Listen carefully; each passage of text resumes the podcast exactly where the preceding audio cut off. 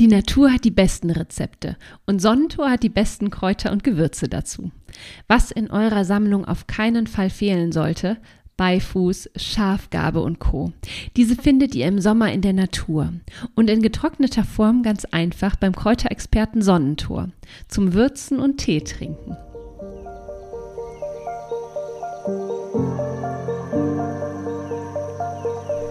Hallo und ganz herzlich willkommen zu einer neuen Folge von Kraut im Ohr, deinem Wildkräuter-Podcast. Mein Name ist Melanie Göderiken und ich freue mich sehr, dass wir ein wenig Zeit miteinander verbringen, dass wir gemeinsam so ein wenig in die Welt der Wildkräuter eintauchen werden. Und heute habe ich ein ganz schönes Thema für dich mit dabei. Es geht um neun essbare Wildkräuter, die du jetzt im Sommer sammeln kannst.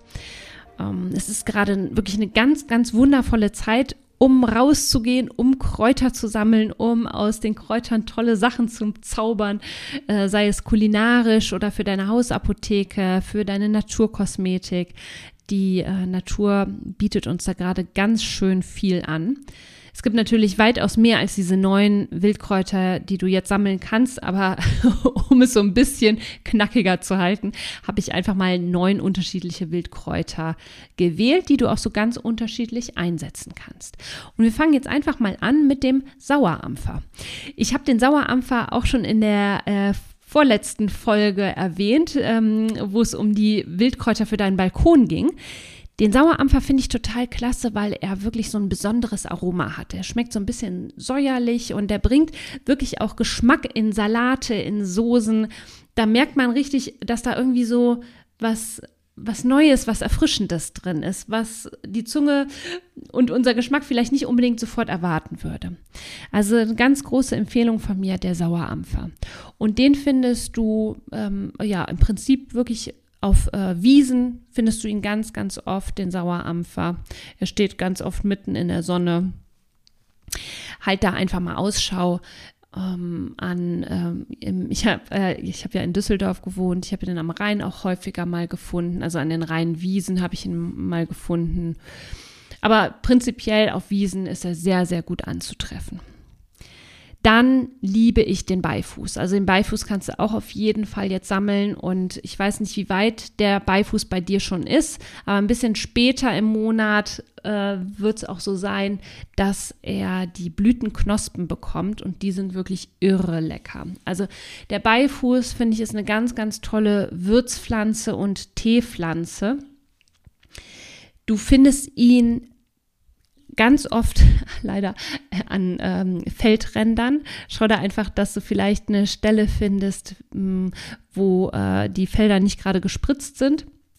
Vielleicht an Biofeldern. Ähm, ja, und an Wiesenrändern. Da steht der ganz oft, also ich habe den äh, hier in der Eifel wirklich bei mir an einem Weg entlang ähm, an den, an, am Feld, wo der wirklich so üppig wächst, beziehungsweise an, beziehungsweise an so Heuwiesen, Feldrändern.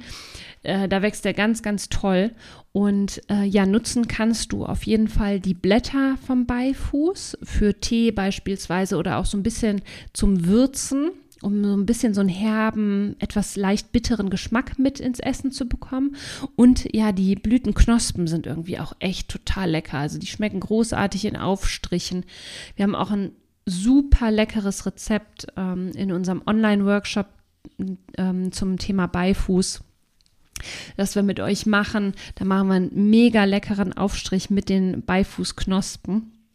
Der findet übrigens am 17.08. statt um 18.30 Uhr äh, online. Also wenn du dabei sein möchtest, sei super, super gerne mit dabei. Den Anmeldungslink, den findest du in den Show Notes. Den packe ich dir mit dazu. Ist also eine ganz tolle Pflanze, über die es echt viel zu erzählen gibt. Es ist eine Pflanze, die sehr vielseitig auch einsetzbar ist. Es ist eine unserer ältesten Heilpflanzen, die wir haben. Ja, also ähm, da steckt richtig was drin.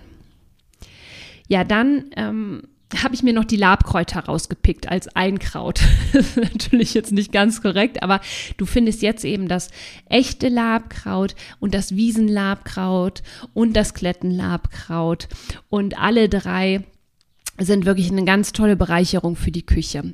Das echte Labkraut, das hat, äh, das blüht gelb und das Wiesenlabkraut, das blüht weiß.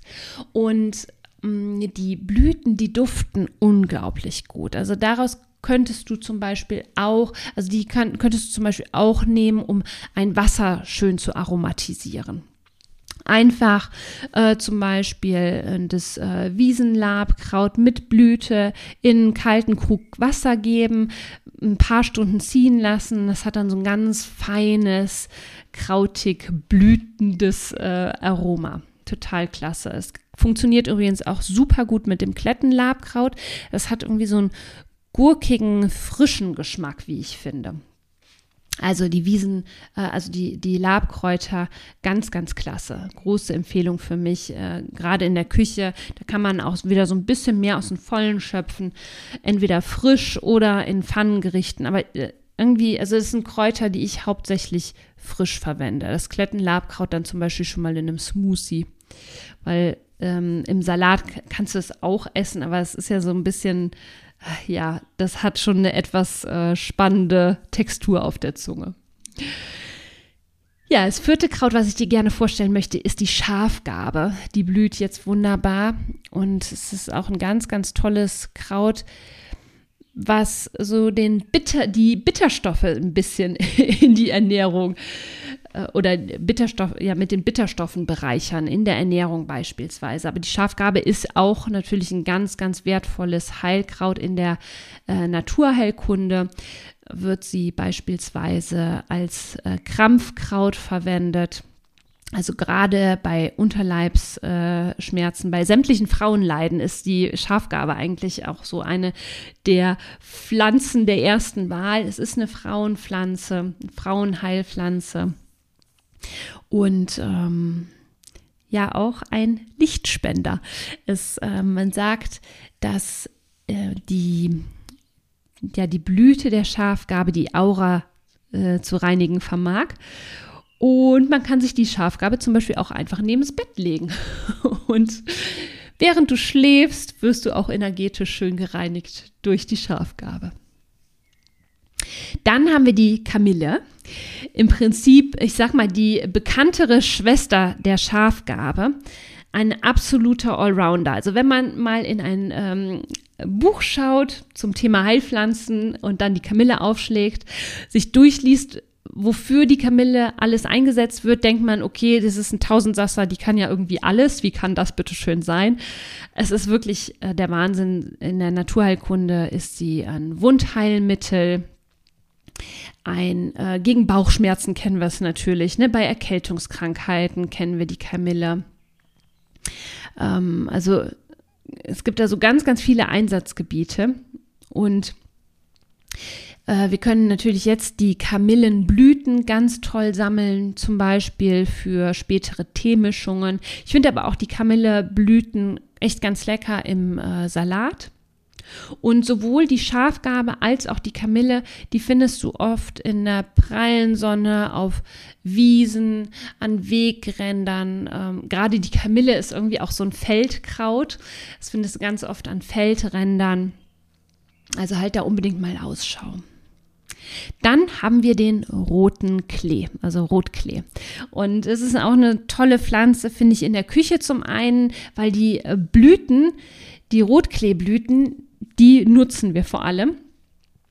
Äh, die bringen irgendwie so erstens eine tolle Farbe in die Gerichte und zweitens äh, natürlich auch ähm, ja einen richtig schönen Geschmack. Die Blüten haben auch eine tolle Konsistenz, finde ich. Ich esse die in der Regel roh. Du kannst sie aber auch in so einer schönen sommerlichen Gemüsepfanne mit äh, reingeben und so ein bisschen anbraten. Das ist auch total lecker. Ähm, und man kann ganz, ganz schönes hautpflegendes Öl aus den Rotkleeblüten zaubern.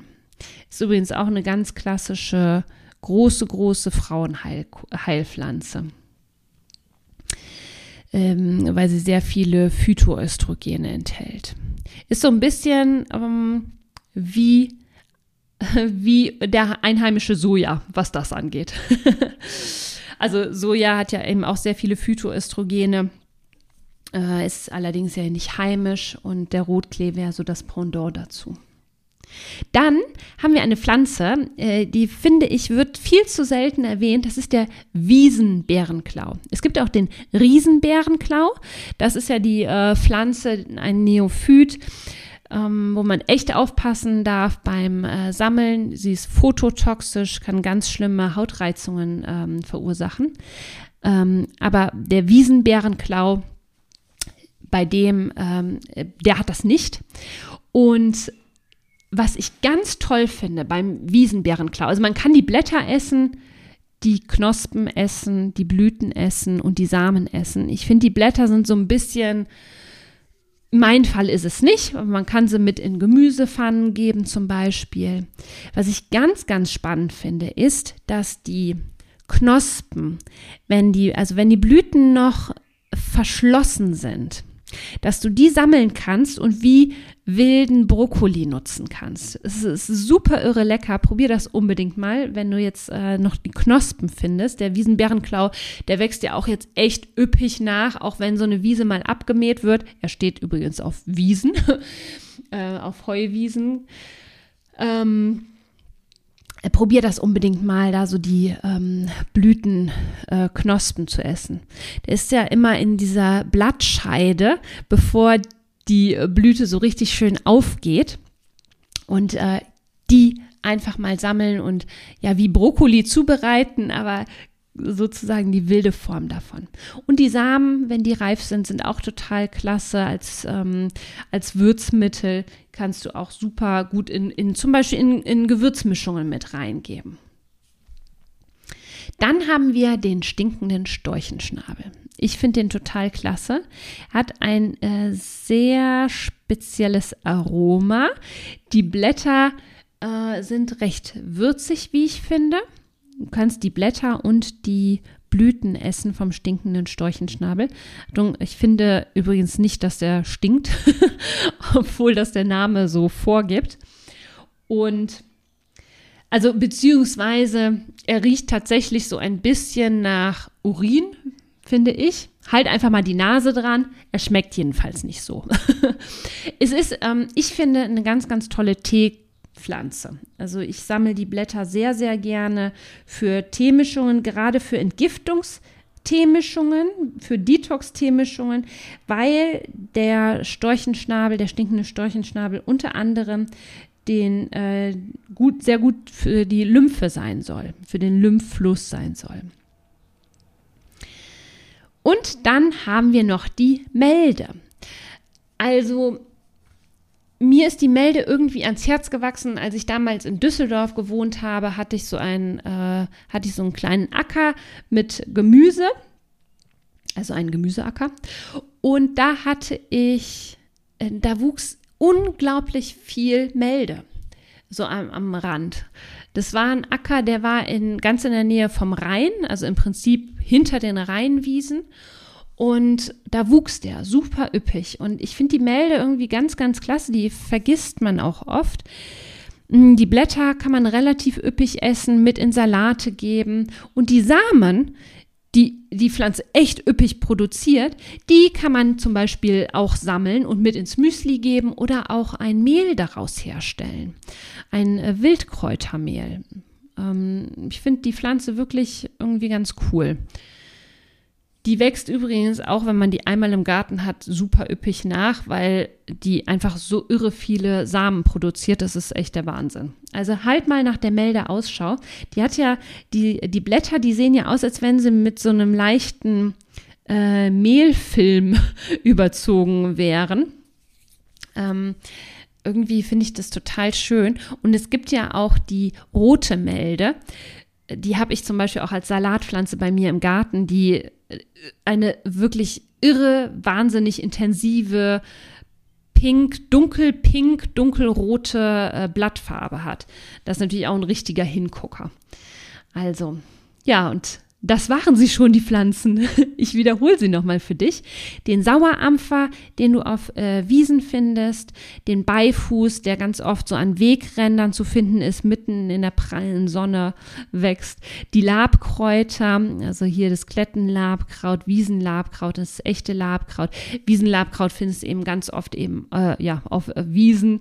Es sind ganz viele Pflanzen, die du so auf, auf großflächigen Wiesen ähm, antriffst. Die Schafgabe und die Kamille der rote Klee, der Wiesenbärenklau als, probier den unbedingt mal als wilden Brokkoli.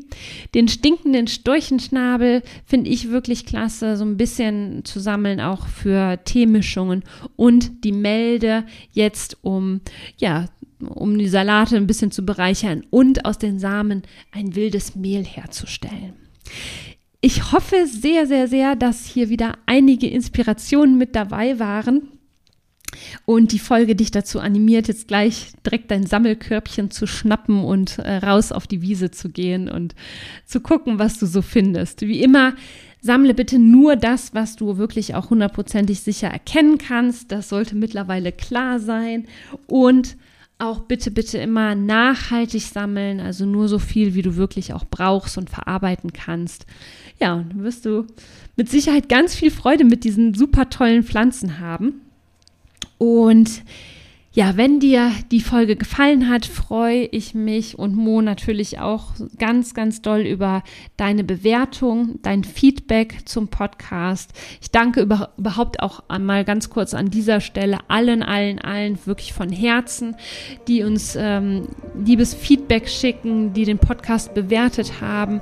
Das ist wirklich, ähm, ja, mega schön und freut uns natürlich auch jedes Mal ungemein zu lesen. Also in dem Sinne, ganz, ganz herzlichen Dank, dass du zugehört hast, dir äh, ja uns deine Zeit geschenkt hast, dass du mit uns gemeinsam so ein bisschen in die Welt der wilden Kräuter eingetaucht bist und ich wünsche dir einen wunder wunderschönen Tag. Danke, dass du zugehört hast und hoffentlich bis zur nächsten Folge. Ganz liebe Grüße, deine Melanie.